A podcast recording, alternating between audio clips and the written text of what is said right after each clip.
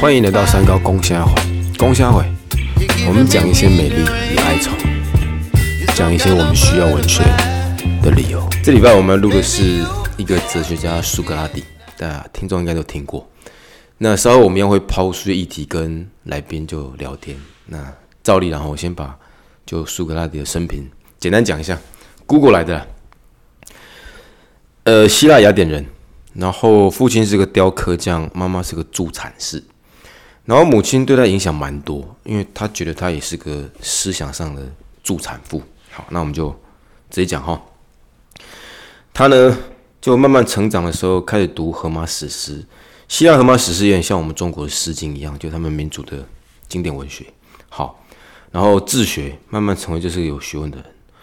那长大之后，他变成对哲学很有兴趣。他整天干的事情就是在雅典街头找别人就聊天，就提问。问题诸如，呃，问对方说：“请问你什么是民主？什么是勇气？什么是真理？要如何可以成为政治家？”之类可能是空泛的议题，那也方便一些哲学的焦点可以突出。OK。那说了哈，他说我我我母亲是个助产婆，我要追随她的脚步。她想当京城上的助产士，帮助别人产出他们思想。他这个核心观念一直在他的对话还有他的学问当中一再的出现，因为他不主张直接给别人答案如何了，而是那个思辨的过程。他说过一个，他他打过一个比方了哈，他把自己当成一只牛蟒，牛蟒有点像就蚊子一样吸牛的血。他说是神赐给雅典的礼物，他说他啦。是神赐给雅典礼物，他把自己当成牛虻，想刺激雅典这个国家。意思是，他觉得雅典是一匹骏马，可是肥大跟懒惰，让雅典可能就类似昏睡吧，所以需要一只牛虻，就蚊子紧紧盯着他，让他可以活得更有精神。然后持续做这样事情，比较可以聊的是，到了晚年，他就被赐毒酒。就反正就死刑了，喝毒酒，死人那年七十岁，这是个焦点。好好一个人物，然后一直聊天而已，何以到了晚年，然后就被判死刑？他原本在雅典就是没事啊，反正就是个哲学家啊。当时人家想逼他死，罪名我来看一下：藐视宗教、腐化青年，还有反对民主等，好就被判以死刑。那我认真去找一下他死的理由，应该跟整个时代背景有关，因为他其实只是讲话而已，何以？就是最多不喜欢嘛，干嘛死掉？因为当时雅典打仗输给斯巴达，好，那国家就属于比较落后，也不该落后了，比较经济比较破败，整个社会现象是比较不健康一个状态。然后这样状态底下，苏格拉底还是持续他不断在街头提问，那一般人对他的耐受度就变低。我我自己感受的是。当一个国家很健康的时候，你做一些提问或做一些刺激，普遍可以接受。可当我又穷又累又受伤的时候，你又一直问那些没有答案的问题，我我可能把它视为一个挑衅。我猜可能是因为这样的时代风气啊。他当然一个知识分子该做事，他也没有变动，他持续这样做，那终究人家就开始对他不满。加上又跟斯巴达有战争，就可能不喜欢他的人就阴谋论说他可能是斯巴达派来。破坏我们雅典的人，可能因为这样比较大的时代的关系哈，才这样被判了死刑。然后他死的时候，其实很多人想救他，因为他其实朋友跟学员都很多。那他也不想接受那些救援，坦然的接受雅典式的民，因为雅典是民主，他觉得诶，民主雅典想让他死，他就坦然接受那个死，然后就走完他一生。他在街头跟别人对话过程，产生一个焦点叫苏格拉底式对话，也有人说是产婆式对话了哈。好，那陈博士对话我觉得蛮有趣。比如说举例，就窃盗了、欺骗了、贩卖人口了，这个是好还是不好？然后对方就说：“哎，窃盗这可能是不好，欺骗可能是坏事。”那苏格拉就反问说：“那如果我们欺骗的对象是敌人，那对方就说：‘哎，欺骗敌人是好的。’那可是对方说：‘但欺骗朋友就不行。’那苏格拉跟人说：‘好，如果窃盗、欺骗对朋友是恶行，那我问你。’如果一个朋友要自杀，你偷了他自杀的工具，是不好吗？那对方说：“哎，好像是好的。”那你刚刚说骗朋友是不好的，可是战争当中，如果将领为了鼓励士兵，骗士兵说援兵快要来了，基本上根本没有援兵，这种欺骗算是不好吗？那感觉就是对的。听众应该从对话过程可以接触到苏格拉底要的那个点，好跟不好是在不同环境、时空背景跟对象底下不断的变动，然后思考跟对话的过程，于是乎就会产生对真理的更深入了解或更成熟的思辨能力。这应该可以视为西方哲学一个启蒙。好，那就维持一个明快的节奏哈，我们就跟来宾聊一下。来宾，你先就自我简介一下。哎，各位听众好，我叫世新，那目前位于新北市某甲种分局侦查队上班。这样哈，是是是，好，就世新的身份就是警察啦。好，来，那 OK 吧，我们就聊天。我们挑很多句，我先把世新想聊的这一句念出来哈。他说：“想要改变世界，需要先改变自己，对吧？”是。好，按你来讲。因为这个世界，俗话说好，一样米养百百样人啊。那我们要改变这个世界，其实讲真的，我我们要先改变好自己的心态。你要自己的心态，可能是说要先把自己想成说，你在改变这个世界之前，你可能就要先预想到可能会失败，所以你的自己的那个心思要放宽一点。我目前想法是这样。所以说可能会遇到失败。因为你面对的是个很大主题，就是改变世界，不是小事，可能会遭遇失败，所以心态可能要弹性一点。好，那我再根据这个焦点多聊一点。他要改变世界，要先改变自己。那我们把这个句子反转：如果真的我改变了我自己，我就真的有可能改变世界吗？改变改变不了自己。我我我再谈一次哦，我如果真的改变了我自己。那接下来我真的有可能改变这个世界吗？我觉得，我觉得可以。我觉得可以，你还是可以改变这个世界，只是出发点就不是说你是那种往大方向去做这个改变世界，可能是从小的地方来做起这样。所以你觉得可以？一个人如果改变自己，就有可能改变世界。谈谈我看法哦，因为这个很哲学。我来之前也想说多想一下。我我觉得我这句看对这句看法是。我们如果改变自己那个当下，基本上你原本的世界已经改变了。你懂我意思吧？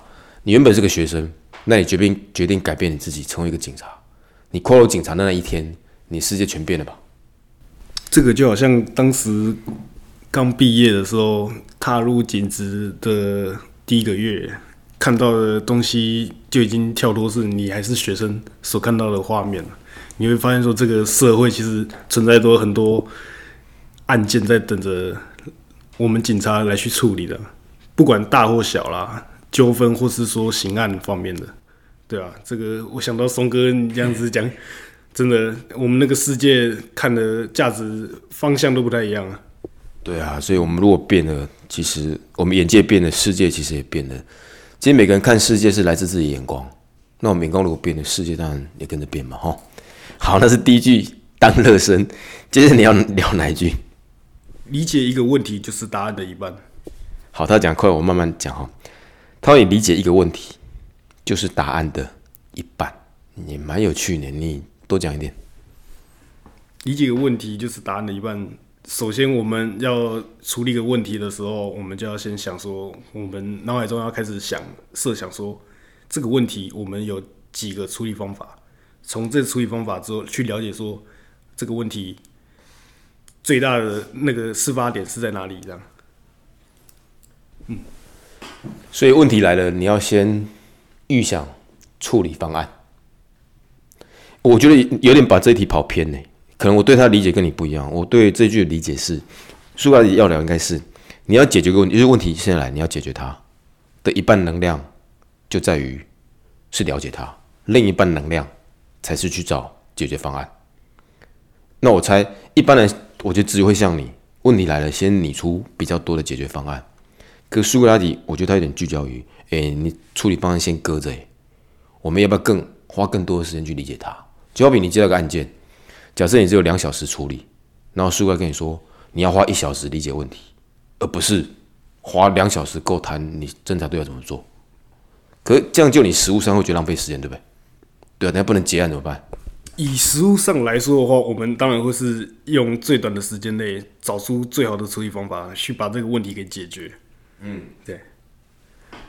所以实物上你们还是处理方案。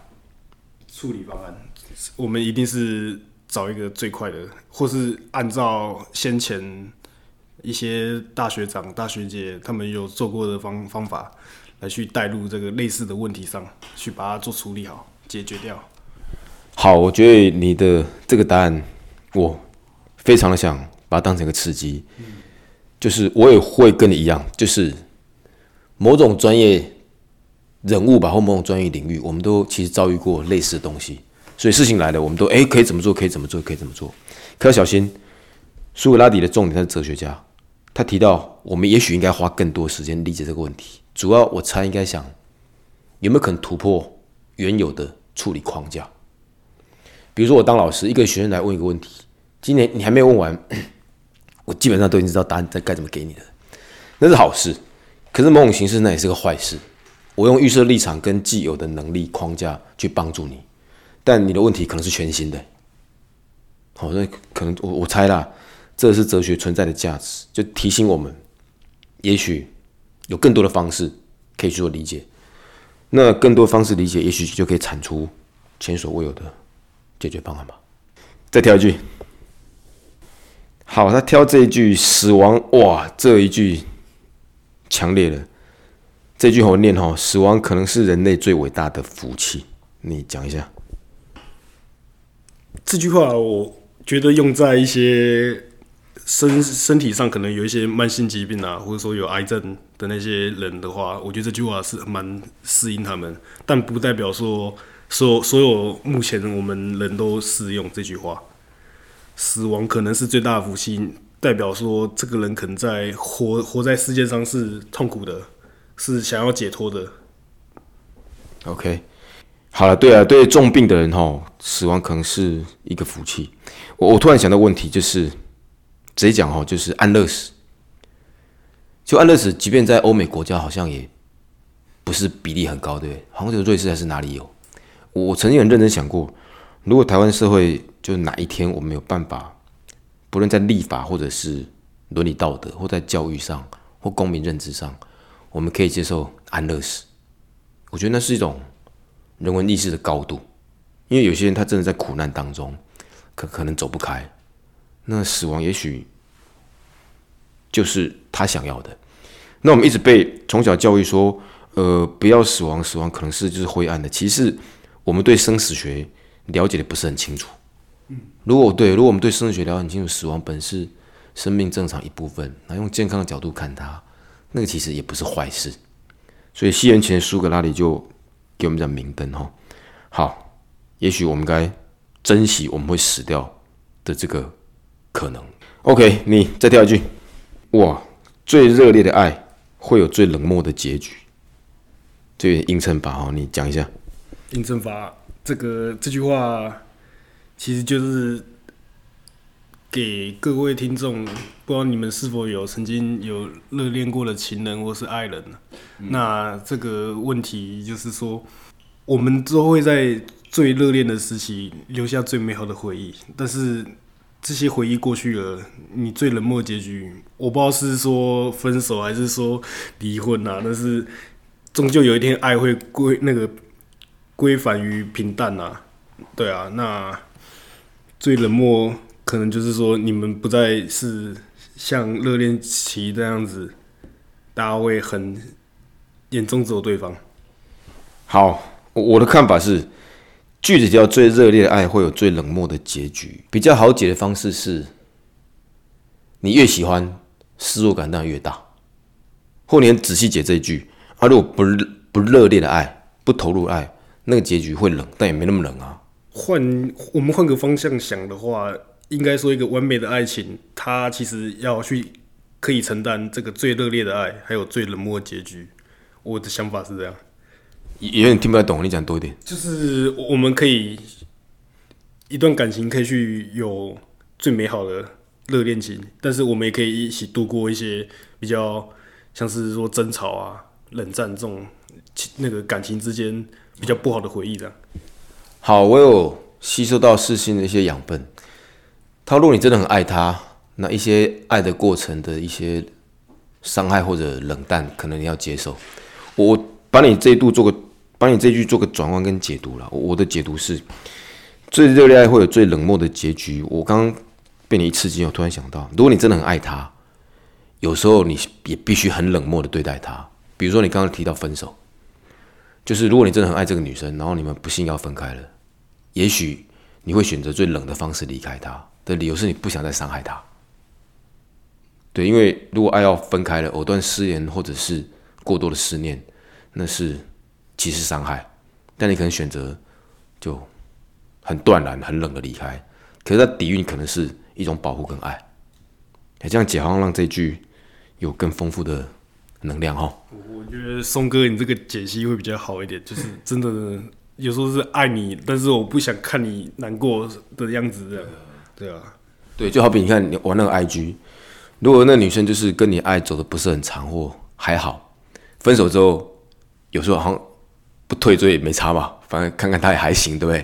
可如果真的是爱到骨子里的，分手的当天搞不好什么东西就删光了吧？是。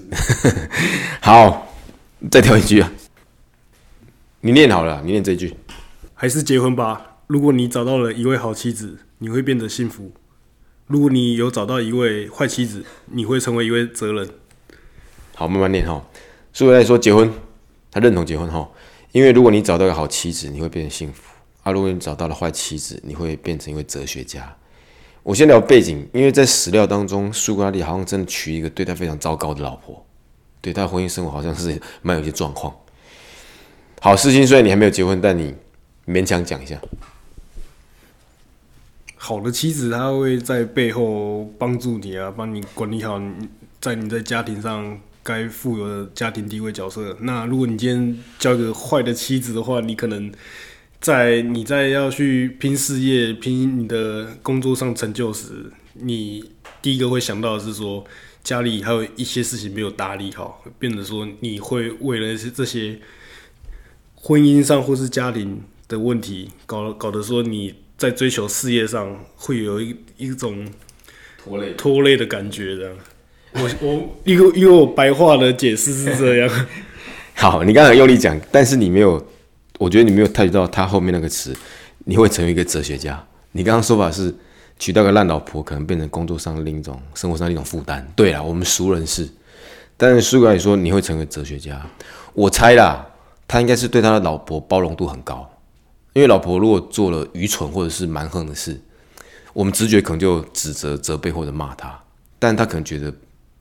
没有必要用心态去包容他，可是呢，那个行为如果越来越多，你的包容度要越来越高，你转念的技巧要越来越好，那不就变成你对他的行为要做多元的解读？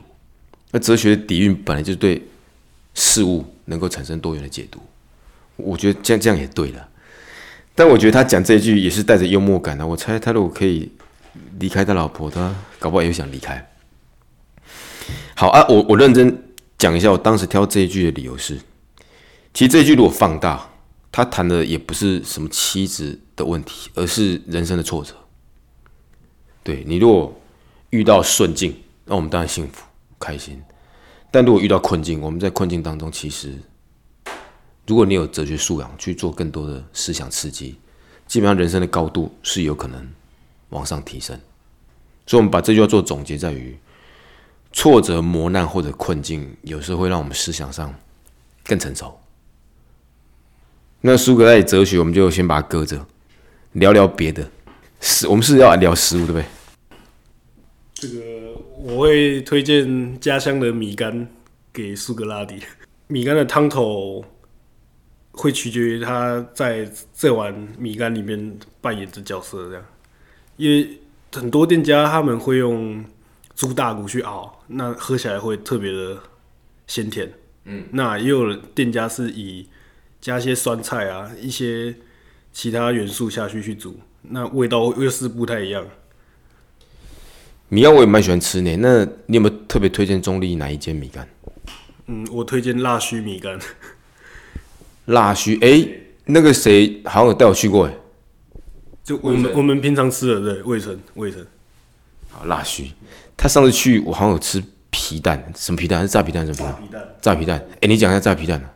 炸皮蛋它就是先裹粉，然后炸完之后马上丢到冰箱去冷藏。那它切出来，就是我们用每次在吃一个炸皮蛋的时候，筷子夹开来的那瞬间，会感觉到那个炸完皮蛋它那种那种感觉，它的油耗味还还会锁在那个皮蛋的糖心里面，我觉得还不错。我喜欢吃那种它这个味道。对我上次去吃那个炸皮蛋，也觉得味道其实还蛮特殊。就加加上它底下会铺一些切好的番茄，用番茄的甜酸去综合皮蛋的味道咸味，这样我觉得还不错。对，那是个蛮好的食物。好了，那我觉得今天节目这样可以，感谢你从板桥这跑一趟帮我们录音哈。好，跟听众朋友说再会。好，谢谢各位听众，谢谢。好，拜拜。